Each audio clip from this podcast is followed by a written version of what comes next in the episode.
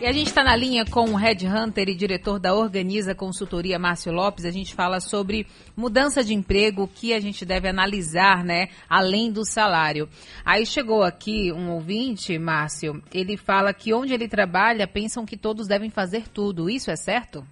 Vamos lá, depende. Né? É, é, é, quando a gente fala assim, deve fazer tudo as empresas elas devem ter muito bem claro é, é, é qual é a responsabilidade daquele profissional. E o profissional também tem que ter o cuidado de saber quais são as suas responsabilidades pelo que ele vai ser cobrado. Não adianta você querer fazer tudo e entregar nada. O grande risco, às vezes, dos profissionais das empresas é justamente isso, não claridade no sentido do seguinte, olha, Cris, eu preciso que você entreviste cinco pessoas por dia. Aí você pode perguntar, peraí, Márcio, são cinco pessoas ou você quer uma audiência de tantos pontos? Porque de repente pode ser que você entreviste cinco, mas não gere aquela audiência. Pode ser que com um gere audiência.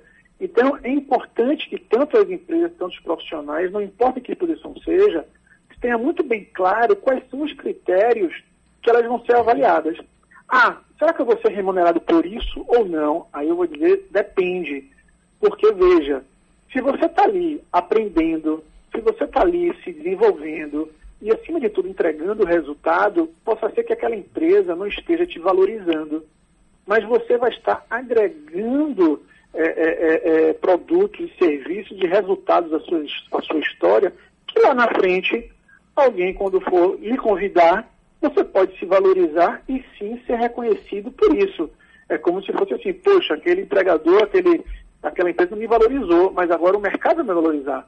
Uhum. O que eu acredito e que eu sempre é, é, defendo é não deixe de fazer porque não estão lhe remunerando ou não estão lhe reconhecendo.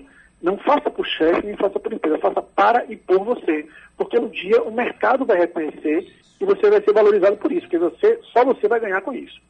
É, tem um ouvinte que fala aqui que resolveu mudar de trabalho que antes trabalhava e agora, como está cursando direito, vai fazer, decidiu mudar e estagiar.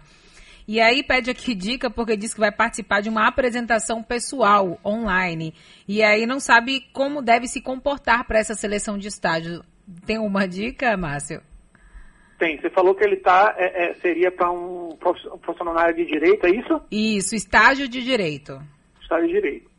Então, assim, Aí diz que é uma apresentação, uma apresentação pessoal e não sabe como se comportar, se tem alguma dica em relação. Acredito que em relação a, a ser mais é, despojado ou não, né? Mas é, isso, co como se comportar de fato. O tempo, né? O tempo também é importante não se prolongar é. tanto, né? É, depende. O importante quando tem um processo desse, é importante que a empresa, até o escritório está conduzindo, diga, ó, oh, fulano, você vai ter um minuto, dois minutos, três minutos é, é, é para você fazer essa apresentação. Se não perguntaram isso, pode ser interessante que ele também pergunte. Uhum. Até para ele não estar tá achando que ser objetivo demais seja bom, e do outro lado acharem que o rapaz foi muito objetivo e não é, destrinchou a, a, a, apresentação de uma forma mais estruturada. Então, assim, a partir do momento que ele vai dizer, ele perguntar e dizer, olha, quantos minutos eu vou ter? Qual é o tempo? Ó, oh, fulano, vai ser três minutos, pronto. A partir daí é importante que ele faça é, não um roteiro, até para não ficar com risco de esquecer alguma coisa, mas que ele faça alguns tópicos falando um pouco da trajetória dele. E aí eu diria sempre o seguinte: lógico, se você está entrando na questão jurídica, você também tem a questão de uma apresentação, né? você ter o cuidado de, entre aspas, ter esse cenário é, é, é, da sua casa no sentido mais neutro possível, né? não ter pessoa passando pelo fundo, bote ali uma parede neutra por detrás. Você também tem a sua questão estética visual, sentido de estar ali mais arrumado, você combinar com a casa, se tiverem outras pessoas, para evitar, no meio dessa, dessa gravação, tá alguém gritando, falando, te desconcentrando. Eu também pedir para respeitarem você e vá todo mundo para o quarto, deixa sozinho aqui na sala, para eu poder ficar um pouco mais, mais à vontade. Mas, acima de tudo, você tenha espontaneidade. Ou seja, fale como se você estivesse conversando, batendo papo. Lógico que às vezes a câmera intimida, o processo seletivo também intimida, mas você, veja, se você vai gravar, você pode treinar, você pode ensaiar, você pode colocar aqueles tópicos ali na parede ou do lado do monitor e de repente você conversar, poxa, gostei, não gostei, gravo de novo, gravo de novo, até você se sentir seguro e confortável. E quanto à sua trajetória profissional, É muito mais entender é, é, por que, que você escolheu aquele curso, por que, que você está é, é, desistindo ou optando por esse novo curso, falar um pouco das suas características é, no sentido comportamentais, no sentido até técnicos, que possam estar contribuindo para aquela posição, porque o que às vezes acontece é que os profissionais não estudam a, a, as oportunidades. Sim. Ou seja, eu estou sendo contratado para a área jurídica de um escritório de advocacia ou de uma empresa que eu vou ter uma carteira específica. E aí você pode também, é, é, a palavra não é direcionar, mas você pode tangenciar alguns elementos, mas ao mesmo tempo focar naquilo que estão buscando. Então, é importante você ter o cuidado com os termos, é importante você ter o cuidado, sim, com a forma que você fala, evitando os clássicos, né, as gírias, as redundâncias, mas que você não perca a sua espontaneidade, que essa conversa não fique parecendo que você está lendo um teleprompter ali engessado. Né? Esqueça um pouco a câmera, bata esse, esse papo como se estivesse conversando com outra pessoa, mas tenha, assim, alguns cuidados para serem levados em conta, porque num processo avaliativo elementos são levados, sejam questões técnicas, sejam comportamentais, sejam questões da estrutura da sua oratória. Então, esses pontos têm que ser é, é, é levados em consideração. Mas se você está gravando, você pode testar mais do que uma, duas, três ou quatro vezes. Depois pedir opinião para algumas pessoas, o que, é que elas acham. Eu acho que o desafio é saber o que falar, né? Porque às vezes, às vezes a gente tem tanta coisa da nossa vida que a gente quer falar ali no momento que não sabe exatamente o que, que é mais importante de trazer, o que, que de fato vai agregar ali naquela entrevista, né, Márcio? Eu diria que o que vai agregar são experiências que vão contribuir nesse ponto.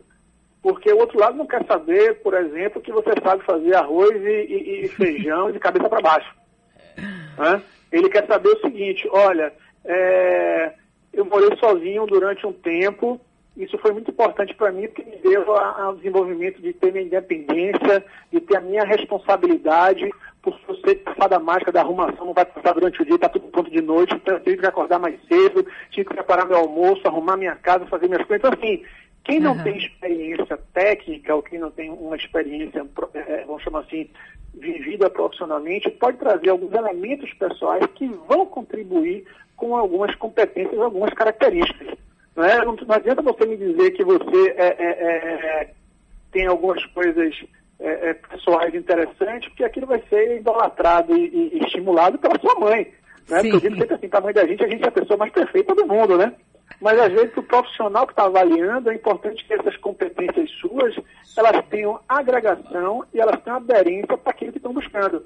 Então, por exemplo, não, eu, eu não morei sozinho, mas morei numa república. Então foi muito interessante porque eu aprendi a conviver com pessoas diferentes, montamos um esquema de cada um limpa um dia, vai no outro dia, cozinha no outro dia, isso então me dá uma capacidade muito boa de interagir com pessoas diferentes, ou seja, é você trabalhar com algumas experiências pessoais suas, caso você não tenha histórico é, é, profissional, que possam, de novo, é, ratificar, é, colaborar e, ao mesmo tempo, acrescentar aquelas competências que você acha que as empresas estão buscando.